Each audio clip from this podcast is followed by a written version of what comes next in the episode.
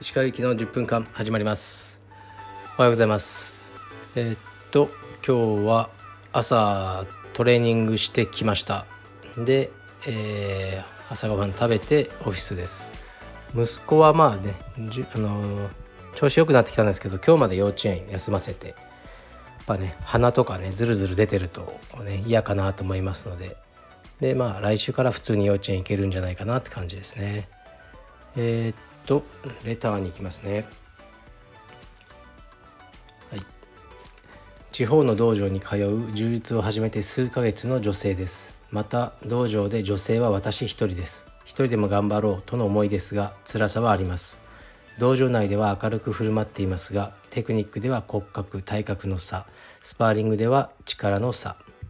また不快な言葉も悪気はないのはわかるしその場の雰囲気を悪くしたくないので平気に交わしてますが内心傷ついています。楽しい充実がちょっと辛くなっています。どのように心を思考を持っていけばよいでしょうか。アドバイスの方よろしくお願いします。はいありがとうございます。うん。なんかもうかわいそうだなって感じですよね。こういうの読んじゃうと。いやすいません。ちょっとヘッドフォンが落ちました。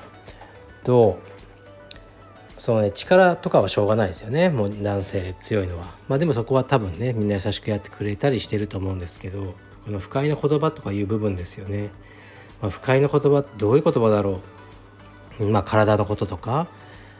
まあその不快に思うレベルも違うと思うから「彼氏いるの?」とかね。そういう言葉とかも不快に入ると思うんですけどうーんね。で確かにそこであのちょっとそういうこと言うのやめてくださいって言うとねあの雰囲気悪くなってしまいますよね。だからねもう完全に犠牲者なんですけど彼女は。このシステムの犠牲者。あのね充実はやっぱりまだ男の社会男性が多数なんでね。だから僕ずっとそのねカルビでも青山で女性を受け入れてこなかったのは女性をね守りたいからなんですよね。これ前も言ってましたけど。あのやっぱり男がどうしても9割、ね、95%の中に女性を入れるっていうのはいろいろ起きえるんですよね。僕はそれが嫌だったしあの、ね、守りきれる自信がなかった。というところがあるんですがまあこれは先生にだけはやっぱりあの相談した方がいいと思いますね。もう特定の人がいつも不快な言葉をかけてくるっていうんだったらやっぱり先生に言ってそこでね先生のまあ技量というか人間が試されると思うんですよね。そこで何もしないような先生だったらもうやめちゃった方がいいんじゃないですかね。これは仕方ないですよ。で地方でね他に道場もないんだろうけどもう嫌な思いしてまでやることじゃないと思うんですね充実は。で先生が何らかのアクションをねこう取ってそういうえー、っと、ね、嫌な不快な思いじゃないが起きないように道場してくれることを僕は期待しますね。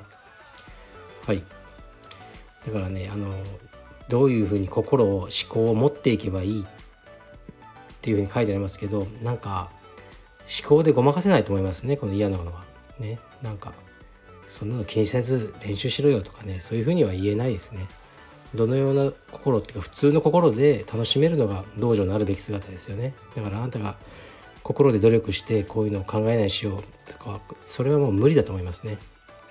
はいですからまずは先生に相談で先生がもうどうしようもなかったらもうどうしようもない道場なのでやめてもう別の趣味をやるしかないと僕は思います。すいません。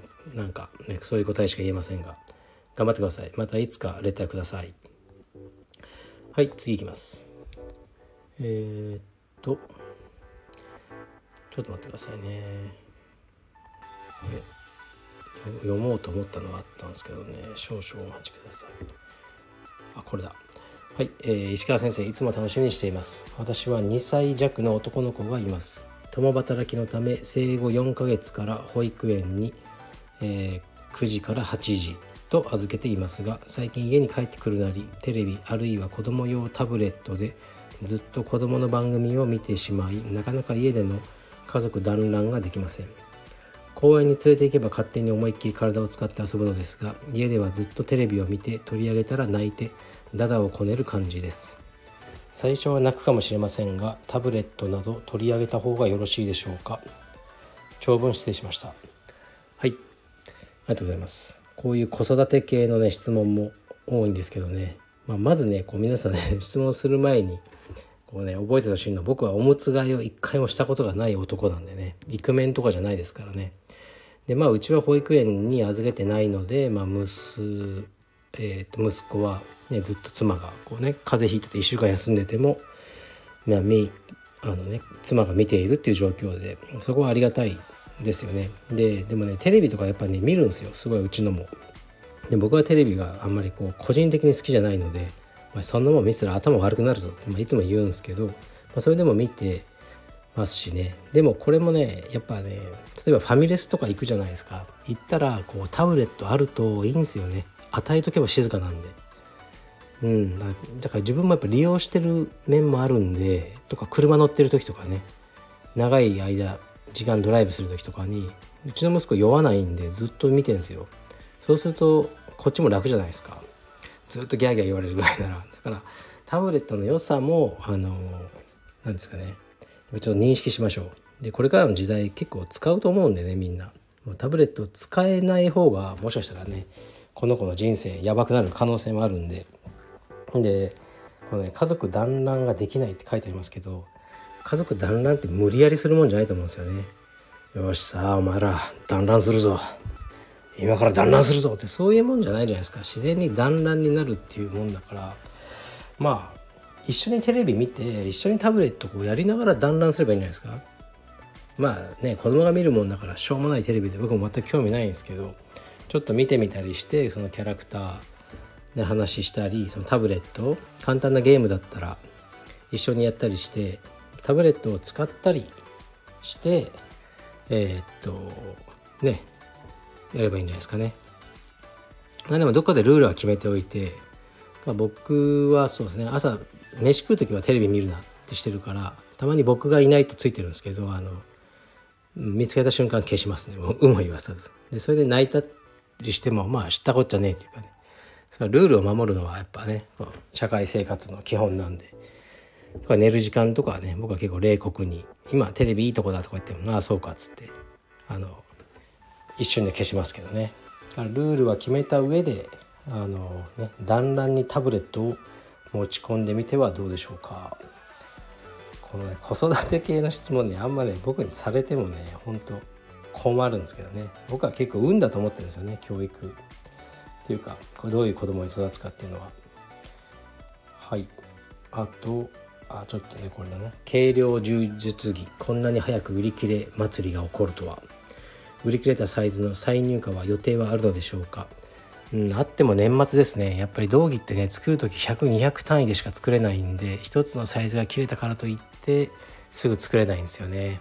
うん。すいません。だから早く早く、まあね、買っておけって言ったでしょ。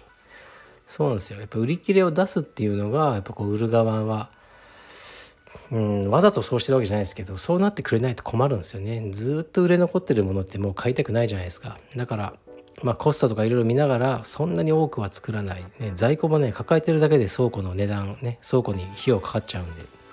この辺はもうね長年の勘ですね。僕からするといい感じですね。発売数日で売り切れる。全部売り切れちゃうとねまたクレームがすぐ来ちゃうんで。はい。もうね難しいんですよこれは。あのうん。例えばね今日あのハガキが来ててね。最近よくアンダーカバーっていうブランドの服着てるんですけど、まあ、前から好きなんですけど、まあ、なんで好きかっていうとアンダーカバーって珍しくこの青山に店があるんですよ店舗が。大体渋谷とか原宿とか多いじゃないですか。で僕行きたくないんですよね歩いてで僕はオフィスが青山だから僕が歩いて行けるアパレルの僕が着たいような店っていうのは、まあ、アンダーカバーぐらいしかないんですよ、まあ、ギャルソンとかも着ないですしね。でアンダーカバーとかはねほんとうまいんですよね。多分あのなんかねすごいちょっと T シャツとか買っただけで店長さんから手書きが来るんですよ。あのハガキが。あんなねこうちょっとパンクっぽいブランドなのにあのすごい丁寧な手書きの石川様沖縄はどうでしたか?」とかちょっと話した会話までねまあ大変だろうなこれ職務中にやってんのかなとか思うんですけどそういう感じなんですよね。で今日からセールでそのハガキが丁寧なハガキが来てて、うん、行こうかなとか思っちゃいますよね。だからかいろいろね勉強になります。えー、っと今で何分だ、まあ、10分ですね。じゃあ3つしか読めませんでしたがこんな感じではい今日は終わりにしようかと思います。あそういえばねなんかいきなりうちの親に「あんたテレビ出てたの?」って言われましたね。はいどっかから聞いたようでで今日の朝カフェで朝飯食べてたらカフェの、あのー、シェフの方にも「テレビ出ておられました?」って言われましたねうんやっぱ有吉反省会って見てる人結構いるんですねはいじゃあ今日も頑張ります。今日はね物撮り、えー、っと商品撮影をまたねあのカメラマンを呼んでやります。はい失礼します。